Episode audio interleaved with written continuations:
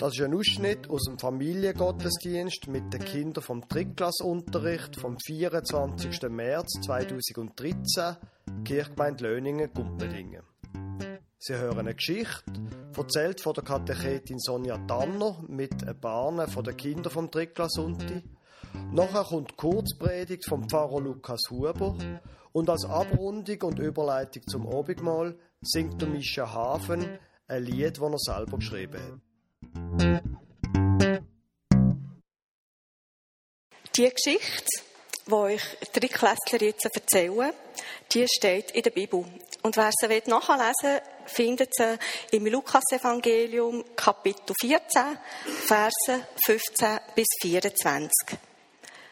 Der Jesus hat den Menschen immer eigentlich Gleichnis erzählt oder vielmals. Einfach so, dass sie seine Botschaft besser verstehen. Und das Gleichnis, oder in dem Gleichnis, wo wir jetzt euch erzählen, da redet Jesus über Gott und über das Himmelreich. Das Himmelreich, hat er gesagt, gleicht einem König, der für seinen Sohn die Hochzeit vorbereitet hat. Alles ist parat, Gäste sind eingeladen. Komm, der König will mit dir ein Fest feiern. Der Tisch ist deckt. Komm, du bist eingeladen. Muss das jetzt sein? Ich habe mir Racco gekauft. Ich muss mir den jetzt anschauen. Du willst die Einladung vom König ausschlagen? Bedeutet dir seine Liebe und Freundschaft denn nichts? Der Acker ist mir jetzt wichtiger. Ich komme nicht. Der Diener vom König schüttelt nur den Kopf. Er geht zu einem Händler. Will der König etwas von mir, dass du zu mir kommst? Der König hat für seinen Sohn eine Hochzeit vorbereitet. Es soll ein großes Fest werden. Du bist eingeladen. Komm, alles ist vorbereitet. Ich habe schöne Stoff, die sind wie geschaffen für ein herrliches Fest. Das Fest ist vorbereitet. Der König braucht nicht das, was du hast. Er braucht dich. Du sollst dich mit ihm freuen und mit ihm feiern. Ich kann nicht kommen, tu mich entschuldigen. Denk doch dran, es ist ein König, der dich einlädt. Ich habe mir fünf Paar Ochsen gekauft. Das ist das Vermögen. Ja, ist das denn ein Grund, die Einladung vom König auszuschlagen? Natürlich, ich muss sie ausprobieren.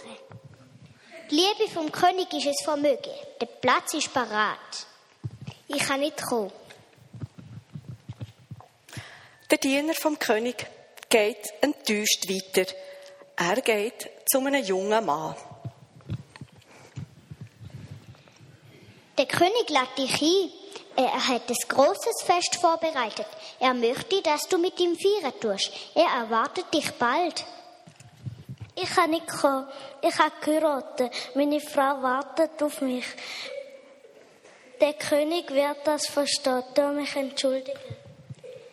Du wirst seine Freundschaft verlieren. Er wartet auf dich. Ich kann nicht kommen. Für mich ist jetzt etwas anderes wichtiger. Ich verstehe nichts mehr. Der König lädt Leute zu einem Fest und die Eingeladenen kommen nicht. Die Eingeladenen kommen nicht. Früher haben sie gesagt. Ich habe mir einen Akku gekauft. Ich muss mir den jetzt anschauen. Heute sagen sie. Ich muss Haus und Garten in Ordnung bringen. Ich habe keine Zeit. Früher haben sie gesagt. Ich habe mir fünf Paar Ochsen gekauft. Ich muss die ausprobieren. Heute sagen sie. Ich habe mir ein neues Auto gekauft, einen Computer, ein Ross, ein Spielzeug. Das muss ich ausprobieren. Früher haben sie gesagt.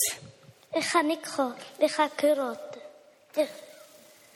Und heute, heute, heute sagen sie.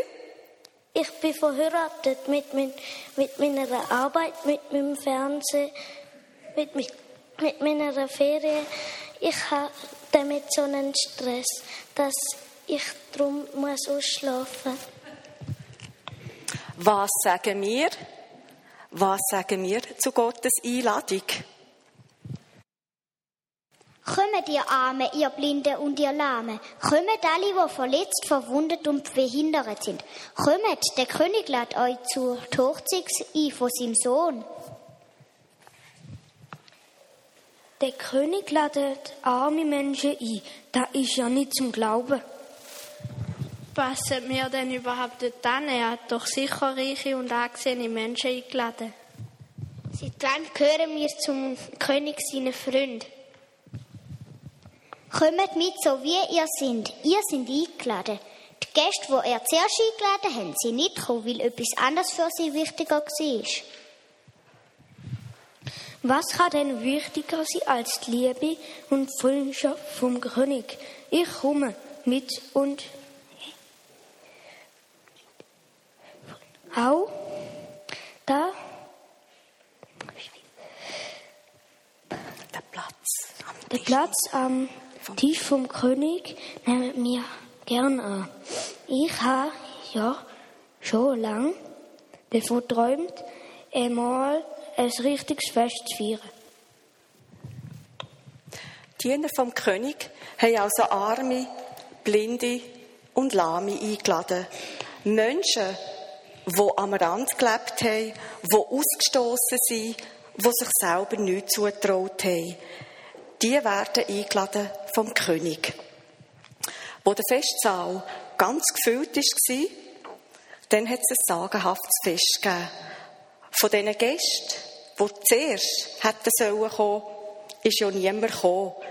Und von denen hat auch niemand mehr in den Saal rein dürfen. Und der König hat verkündet, glücklich ist der, der an dem Hochzeitsmahl von meinem Sohn teilnimmt. Glücklich ist der, der zum grossen Fest kommt. Liebe Gemeinde, die Geschichte, die die Kinder uns hier gespielt haben, ich finde, die ist unglaublich realistisch. Ich weiß nicht, wie es Ihnen geht. Bei mir, mein Alltag, das ist ein richtiger Sklaventreiber. Da haltet mich auf Trab.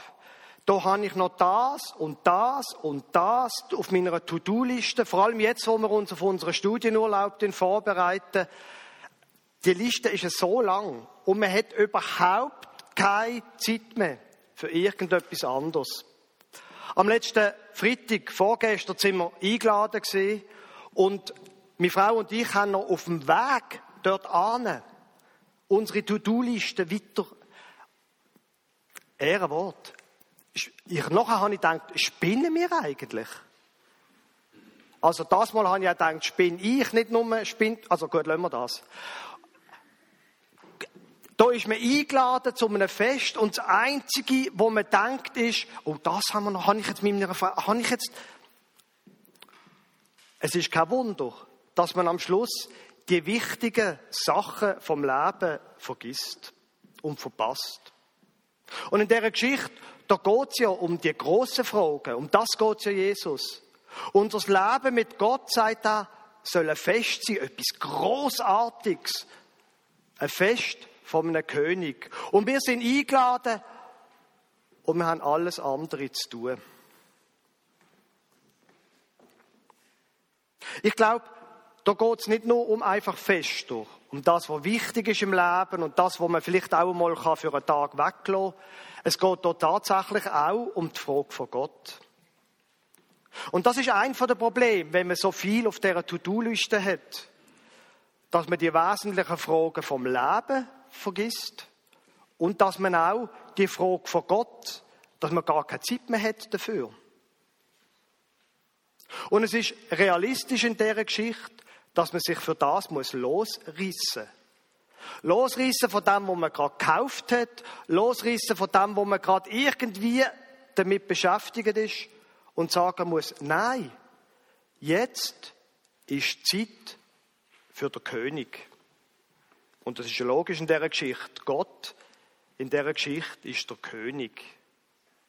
Ich muss mir manchmal losrissen und sagen, das bleibt jetzt und jetzt gehe ich dort an.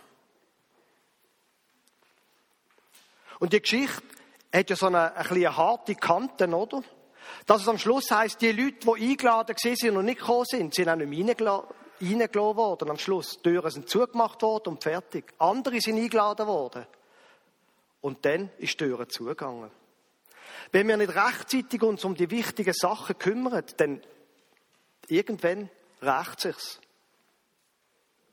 Aber in dieser Geschichte ist von einem Fest dreht. Gott sagt quasi unsere Beziehung zu ihm, wenn wir uns um Gott kümmern, das ist ein Fest. Nicht eine Arbeitssitzung. Unsere Beziehung zu Gott soll an ein Fest führen. Und wenn ich mir überlegt habe, warum eigentlich an ein Fest, da glaube ich, habe ich etwas verstanden vom Geheimnis von dieser Geschichte. Ein Fest macht nämlich Menschen schöner. Frauen zum Beispiel. Und Männer ziehen sich wenigstens dann richtig an, oder? Nicht nur die Schlabber-T-Shirts, die sie sonst immer anhaben. Ein Fest macht Menschen schöner. Und ich glaube, das genau ist die Pointe von unserer Beziehung zu Gott. Er möchte uns schöner machen, als wir sonst sind. Er möchte, dass etwas Neues in unser Leben hineinkommt. Nicht immer nur die alten, abgewetzten T-Shirts und die alten Hosen mit den Löchern, sondern er will, dass etwas Neues, Schönes in unser Leben hineinkommt. Er möchte, dass unser Leben gut wird. Dass unser Leben so wird, dass es ein Fest ist. Dass wir auch schön sind zum Anschauen bei anderen Menschen, dass andere Leute uns anschauen und etwas Schönes sehen, nicht abgewetzte Pyjamahosen oder Traineroberteil. Das, glaube ich, ist die Pointe von diesem Fest. Und wenn wir jetzt dann gerade Abendmahl feiern, mit den Kindern vom Drittklassunterricht, dann sind wir alle dazu eingeladen. Das ist die zweite Pointe von dieser Geschichte. Es spielt keine Rolle, was du heute oder auch sonst im Alltag anhast. Wie schön deine Kleider bis jetzt gesehen sind. Es spielt keine Rolle, was du gemacht hast, was dir gelungen oder auch misslungen ist. Du bist eingeladen. Gott meint genau die, so wie du bist.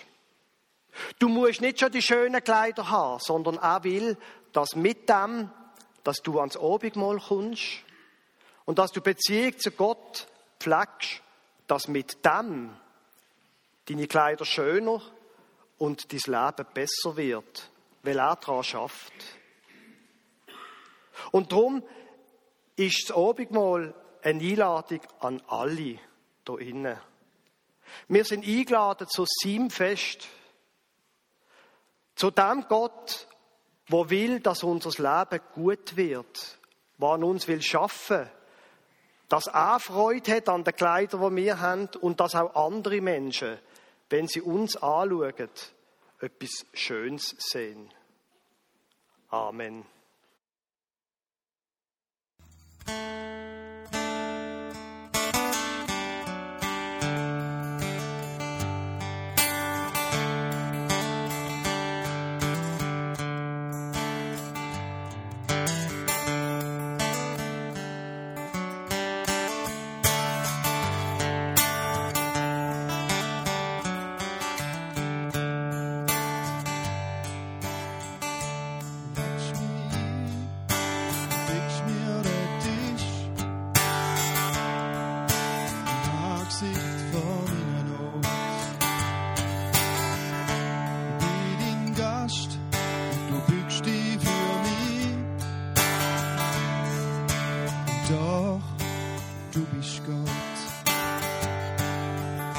Du schenkst mir ein, wie ans genug. Und ich, ich bin so beschämt. Du nimmst dir Zeit und lass ich mir zu.